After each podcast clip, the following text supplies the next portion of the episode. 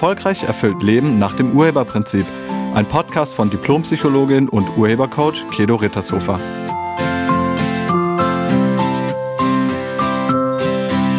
Hallo, herzlich willkommen und schön, dass du da bist. In diesem Podcast geht es um das Thema Bestrafung.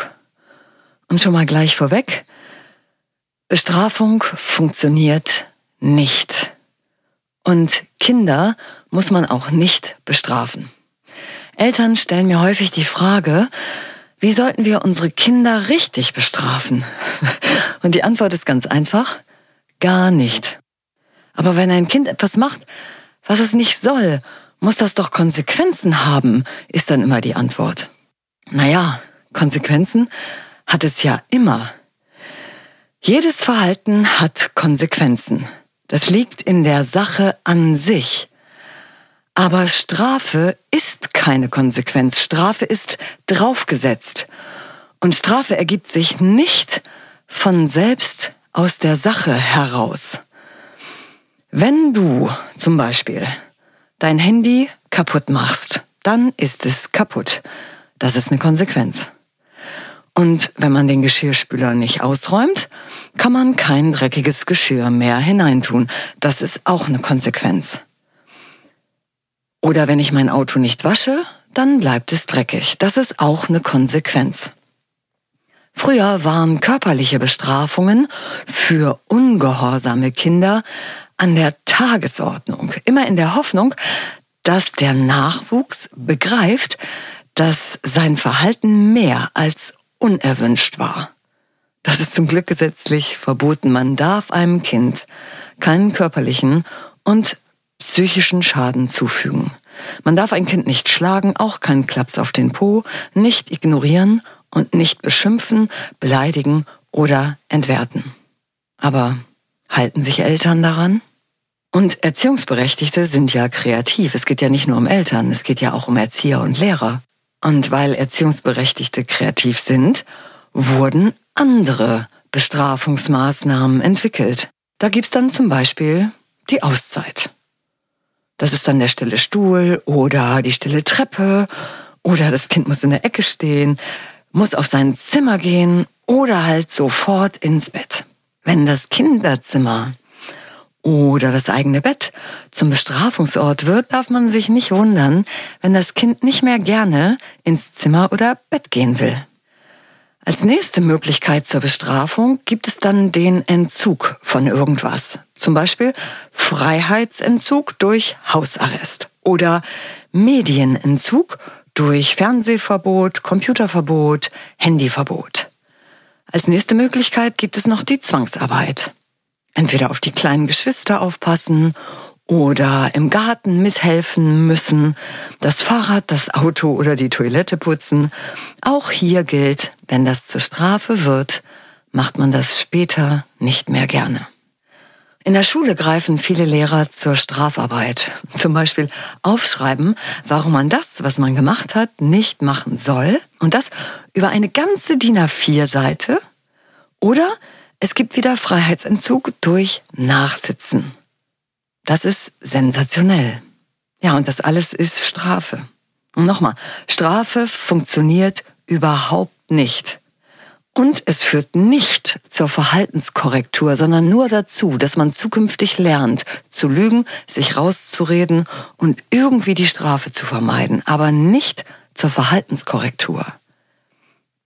Vor einiger Zeit wurde ich Zeugen einer Bestrafungsaktion auf einem Kinderspielplatz. Ein kleines Mädchen, circa zwei bis drei Jahre alt, spielte im Sand mit einem Bagger. Und ihr Bruder, vielleicht zwei Jahre älter als sie, also vier bis fünf, wollte seinen Bagger wiederhaben. Und er sagte zu seiner Schwester, gib mir meinen Bagger wieder.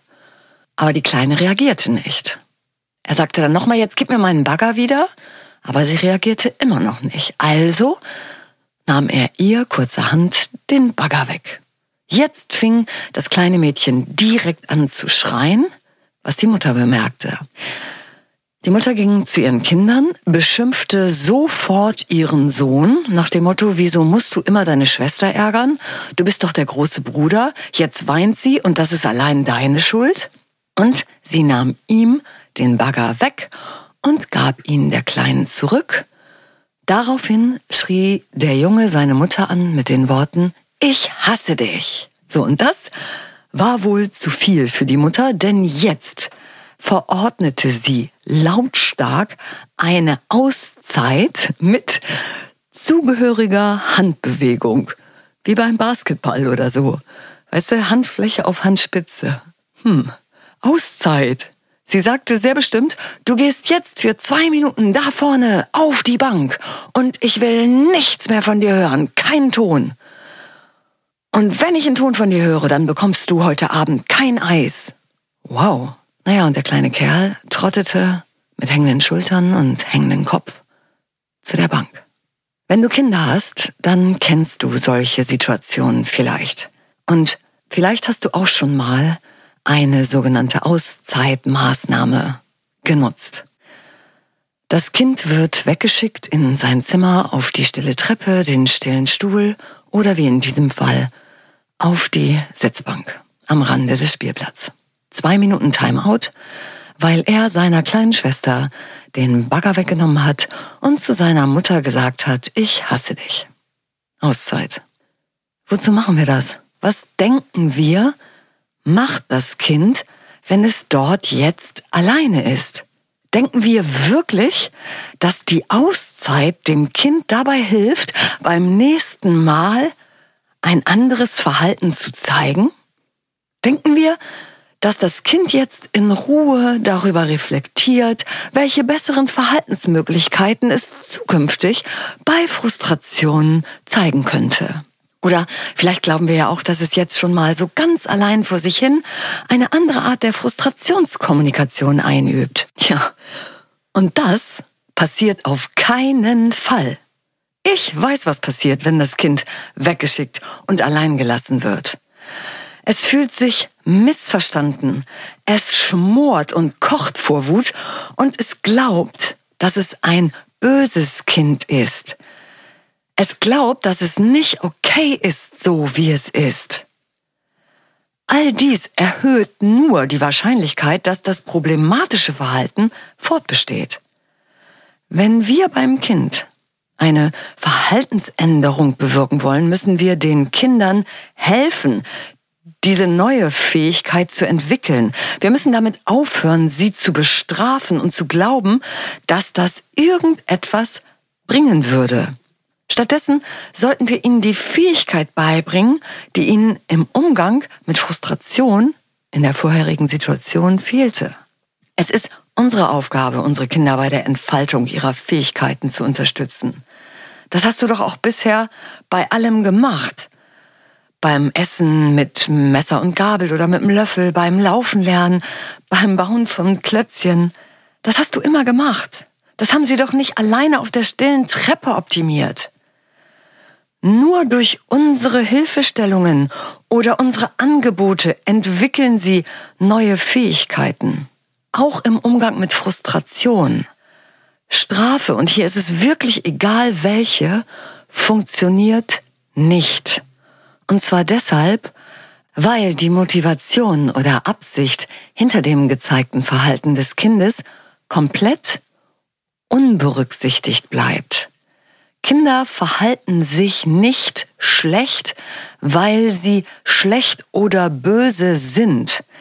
Sie verhalten sich so, weil sie sich sonst nicht zu helfen wissen. Sie fühlen sich machtlos in der Situation. Ihnen fehlt die Alternative. Und auch Kinder sind lösungsorientiert und sie bezwecken etwas Positives für sich mit ihrem Verhalten. Der kleine Junge wollte seinen Bagger wieder haben. Das kleine Mädchen wollte ihn nicht hergeben. Lösung? Bagger zurückholen. Konsequenz? Schwester schreit. Tja, und dann kommt's zur Strafe. Mutter geht dazwischen und bestraft den Jungen. Die Strafe vermittelt ihm aber keine alternative Verhaltensweise. Er lernt jetzt nicht, warum das eigene Verhalten ungünstig ist und wie er das in Zukunft ohne Stress erreichen kann, was er erreichen will. Das hat sie ihm nicht gezeigt. das soll jetzt die stille Bank, der stille Stuhl, die stille Treppe, sein Zimmer, sein Bett oder sonstiges machen. Ja, und das funktioniert nicht. Das eigentliche Erziehungsziel ist, Kinder dabei zu unterstützen, ihre Kompetenzen auszubilden. Dazu müssen wir sie nicht überreden oder motivieren. Denn dieser Drang dazu ist angeboren. Sie sind voller Entdeckungsfreude, voller Neugierde, voller Gestaltungslust. Und sie brauchen jetzt Angebote um ihre begeisterte Neugierde, um ihre Kreativität, um ihre Offenheit und Beziehungsfähigkeit zu befriedigen. Damit Kinder diese angeborenen Fähigkeiten nicht verlieren, brauchen sie die Sicherheit, so angenommen, gemocht und geliebt zu werden, wie sie sind. Wenn wir sie jedoch bestrafen, machen wir das krasse Gegenteil. Kinder brauchen keine Belehrungen und sie müssen auch nicht bestraft werden. Wer meint, er müsse seine Kinder durch Belohnung und Bestrafung abrichten, erzieht sie nicht, sondern dressiert sie. Solche Abrichtungsmaßnahmen vermitteln den Kindern, dass mit ihnen irgendwas nicht stimmt und dass sie so, wie sie sind, nicht in Ordnung sind. Kinder sind wissbegierig und sie lernen durch Nachmachen. Also mache vor. Zeige ihnen Alternativen. Zeige ihnen einen alternativen Umgang mit Frustration, anstatt sie wegzuschicken oder zu bestrafen. Wenn wir als Eltern unsere Art der Erziehung verändern wollen, dann geht das nur, wenn wir uns selbst verändern. Dafür müssen wir zunächst die tief verankerten Überzeugungen, wie Kinder zu sein haben, aufgeben. Und wir müssen erkennen, wer Kinder wirklich sind und wie sie ticken, wie sie Fähigkeiten entwickeln. Wenn wir das verstanden haben, ist es ganz einfach. Und wenn du nicht weißt, wie man ein Kind korrigiert ohne es zu kritisieren oder ohne es zu bestrafen. Und wenn du nicht weißt, wie man ihm Hilfestellungen ohne Besserwisserei gibt, dann empfehle ich dir meinen Elternintensivkurs. Das ist ein Online-Programm über sechs Wochen, in dem es genau darum geht, das herauszufinden und danach umzusetzen. Mehr zu diesem Elternintensivkurs findest du auf meiner Internetseite unter Angebote Intensivkurse, Elternintensivkurs. Ich danke dir fürs Zuhören und ich wünsche dir eine wunderschöne Woche. Sei nett zu dir und zu allen anderen. Tschüss. Sie hörten einen Podcast von und mit Diplompsychologin und Urhebercoach Kedo Rittershofer. Wenn Sie mehr über die Angebote von Kedo erfahren wollen, schauen Sie im Internet unter www.urheber-prinzip.de. Vielen Dank und auf Wiederhören.